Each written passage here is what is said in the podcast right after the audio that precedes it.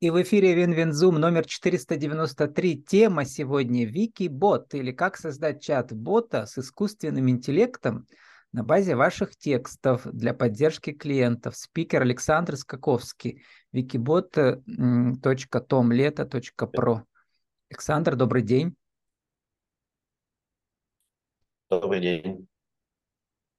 А, Александр, вы вместе с Сергеем Христолюбовым он проектом руководит, Да, да, да. а вы там кем?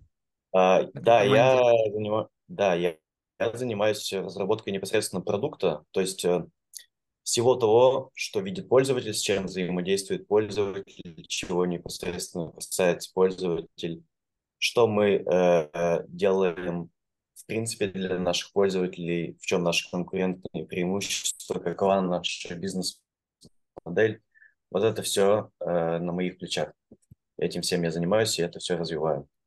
Ну Но конечно, ваш, выделяю какие-то но общие ваш направления проект стоит на плечах продукта. гиганта чата GPT, про который мы и в прошлом году услыхали первый раз, а нынче а, у него куча конкурентов, и Барт, да, там, и, Да-да-да, и еще, и даже да. появились чат-боты, м, э, конкуренты чата GPT, э, открытые ресурсы, то есть бесплатные. Да, да, все верно. И Мы, нам это очень нравится. да, сказать. но чат GPT вы тоже используете. Сейчас мы поймем, как. А вот э, Да, да.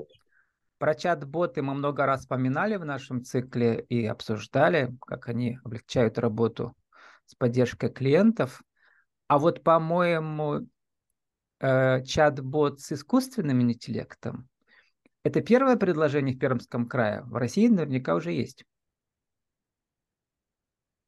А, вот что интересно, а, прямых конкурентов я вижу, по крайней мере, не так много. Вот совсем недавно а, мы встретили как раз-таки прямого конкурента, практически один в один с нами. Решение похоже на наше, но больше я пока, ну, по крайней мере, на российском рынке не наблюдал. Да, есть множество предложений по чат-ботам, но ключевое различие в том, что все они сценарные. То есть, что это значит?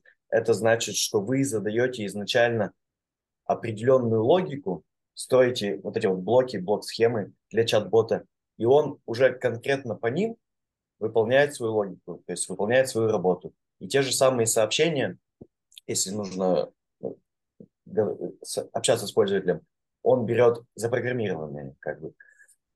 Вот. Наше же ключевое отличие в том, что нашим фактически единственным интерфейсом является речевой интерфейс. Ну, он текстовый на самом деле, конечно же. А, то есть он вербальный. Мы общаемся с пользователем на естественном языке. И вот предложений именно такого рода я на рынке не видел. Ну, что значит, что мы полностью общаемся на естественном языке? Допустим, сценарий приветствия э, в чат-ботах заложен отдельным блоком. То есть, если, э, да, ну, в классических чат-ботах я имею в виду. То есть, если пользователь поздоровался или хотя бы просто открыл чат, мы ему сразу же пишем «Добрый день, чем я могу вам помочь?» Мы же реагируем немножечко по-другому на эту ситуацию. То есть, пользователь просто пишет что-то, мы понимаем приветствие. Вот. Это, наверное, наше ключевое отличие от э, классических чат-ботов. Э, по поводу GPT. Хороший вопрос, да, на самом деле. Все заметили, наверное, чат GPT, насколько он прогремел э, по миру.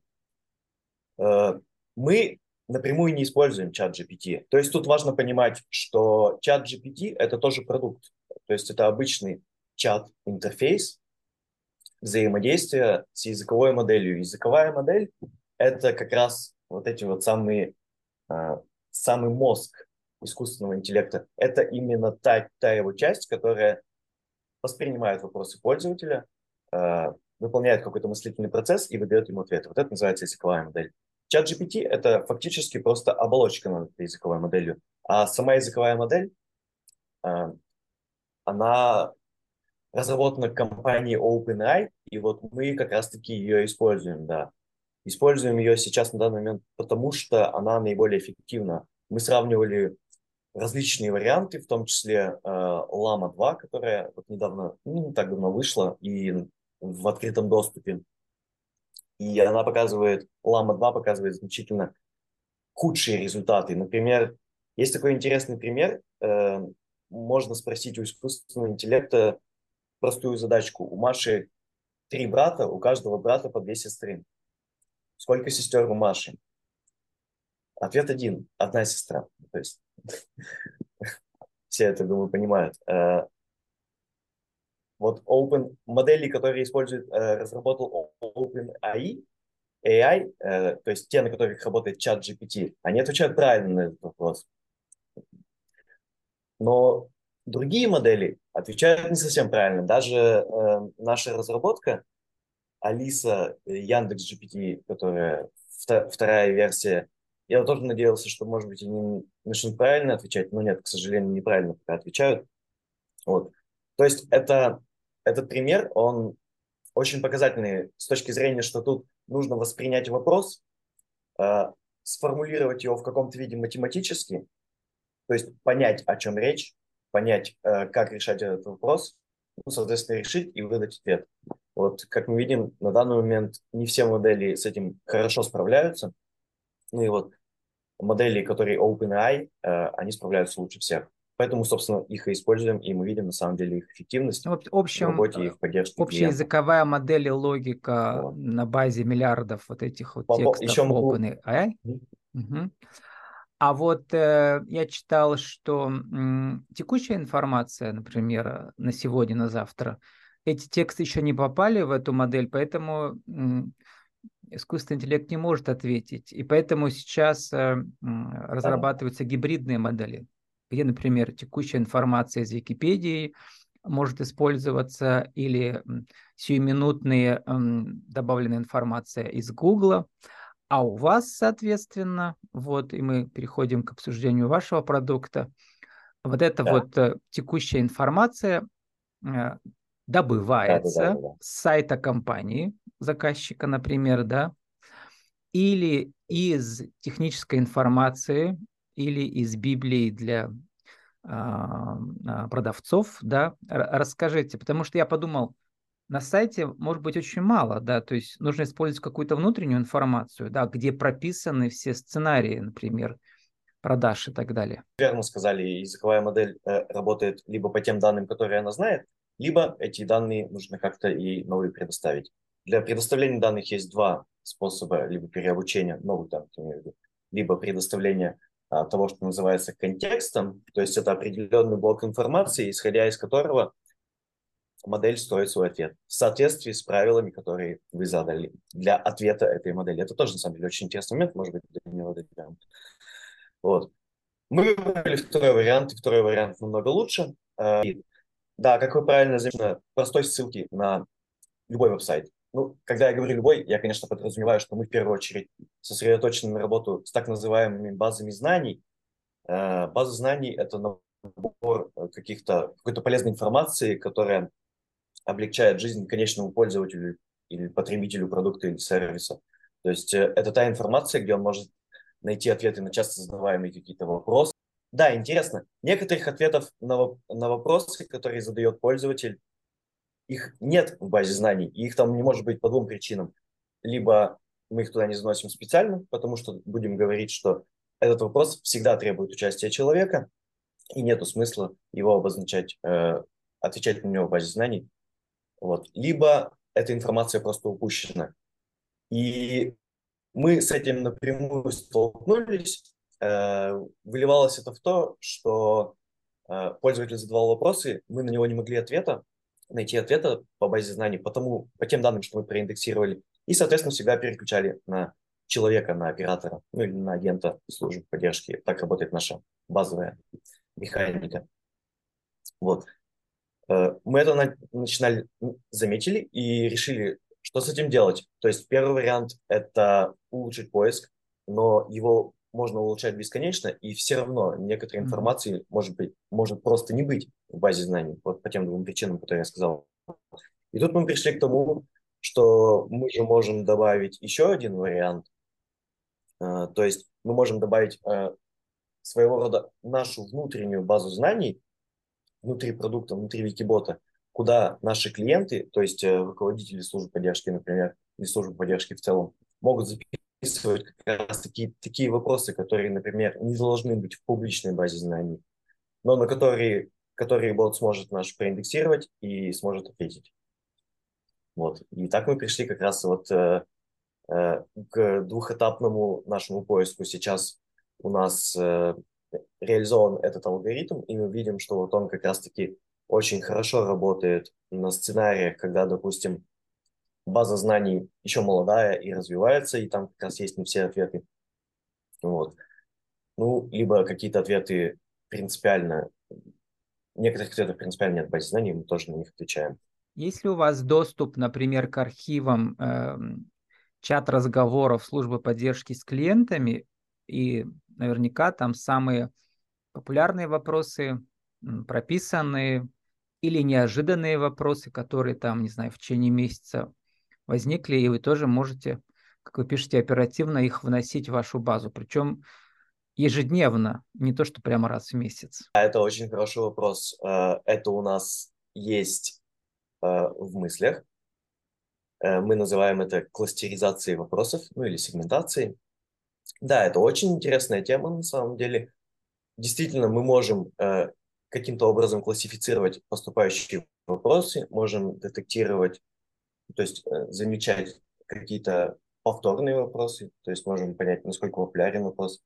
Также можем строить некую, так скажем, тепловую карту баз знаний, то есть э, как-то выделять секции, по которым пользователь задает больше вопросов или меньше.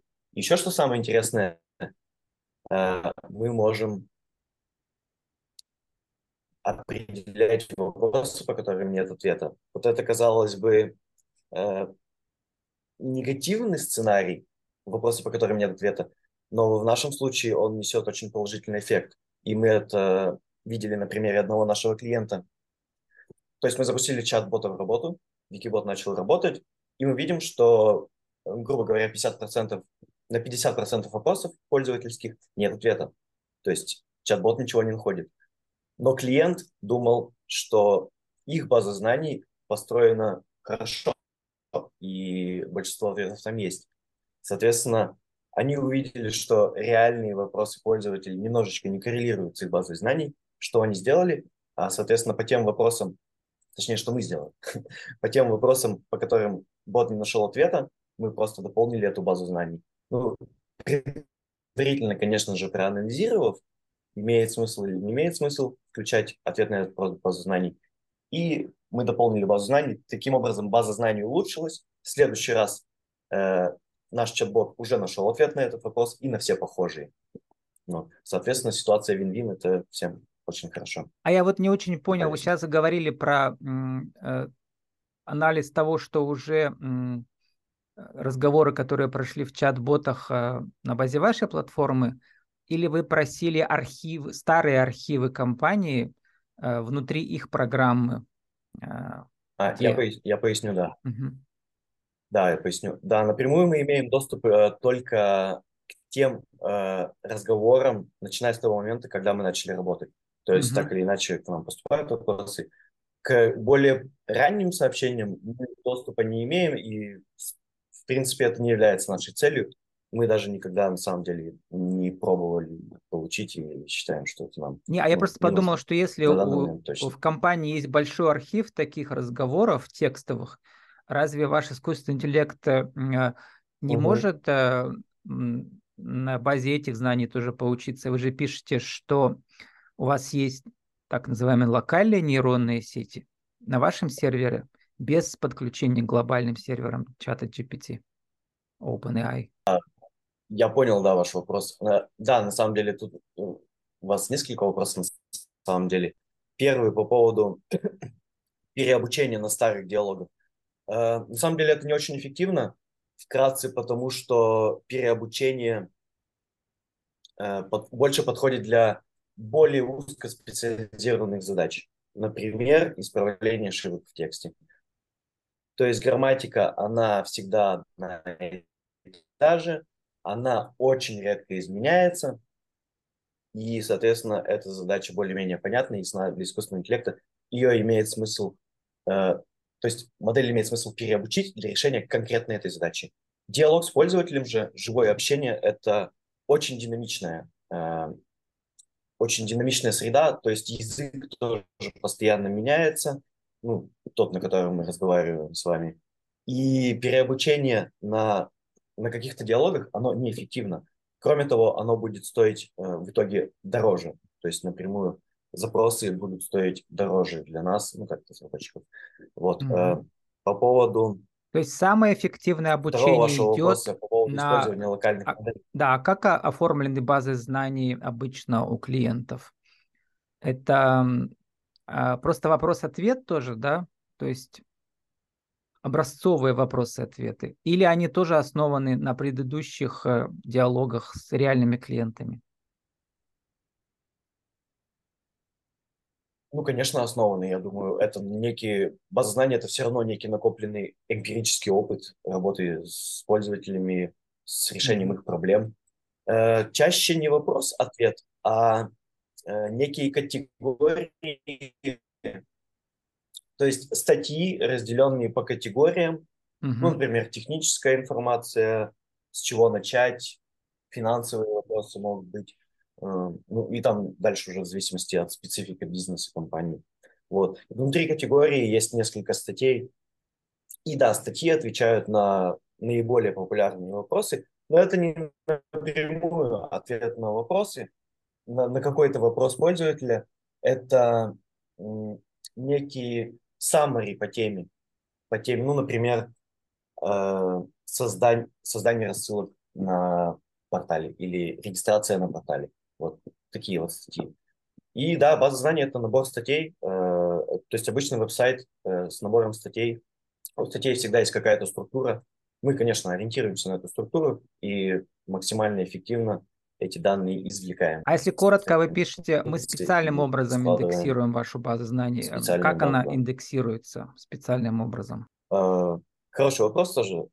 Э, и да, тут э, мне надо еще сказать, что у нас есть на самом деле общий парсер, ну, то есть это э, программа, которая извлекает данные из э, страницы. Вот есть общий, который может работать с любой, абсолютно с любой страницей. У него общий принцип такой, мы набираем текст, и этот текст весь э, извлекаем со страницы. Есть специализированные парсеры. Для чего нужны специализированные парсеры? Э, для того, что Э, вот разработчиков непосредственно баз знаний, их на самом деле ну, не так много, что это десятки, вот такой порядок. И, соответственно, база знаний, она устроена технически определенным образом. То есть, э, допустим, э, есть заголовок, есть какой-то тело документа, мы можем ориентироваться, и эта информация, она тоже редко меняется, мы можем ориентироваться на какие-то технические особенности определенного, определенного знаний. И можем очень эффективно получить, достать со страницы только ту информацию, которая нам нужна. Ну, действительно нужна. Это, во-первых, и снижает размер тех данных, что мы сохраняем. И это очень хорошо для, в конечном счете для языковой модели, а, потому что мы в, не, в нее передаем только нужные данные. Вот, соответственно, поэтому мы решили сделать несколько специализированных парсер, парсеров, пауков, можно еще так сказать, потому что они собирают данные. И мы видим, на самом деле, более лучшие ответы. К сожалению, сапожник без сапог. Уже несколько раз у меня были интервью с разработчиками разными а, IT, и каждый раз почему-то да, связь конечно. барахлит во время таких интервью. Вот. Приходится иногда угадывать ваши слова. А. Вот. Сформулируйте, а, Александр, коротко в нашей рубрике «Правила жизни бизнеса». Как же чат-бот с искусственным интеллектом может использовать вашу базу данных, э, тексты с вашего сайта или ваши технические указания а, для того, чтобы эффективно заработала ваша поддержка клиентов? Один, два, три. Конечно. Ну, начать сто, э, стоит с того, что он очень просто подключается и сейчас мы еще больше этот процесс улучшаем. То есть, чтобы начать работу с нами, достаточно всего лишь указать ссылку на вашу базу знаний. Мы ее проиндексируем, обычно это происходит в течение нескольких минут, две-три, э, и уже готовы будем отвечать на вопросы. А дальше шаг, который необходим и который на самом деле очень важен.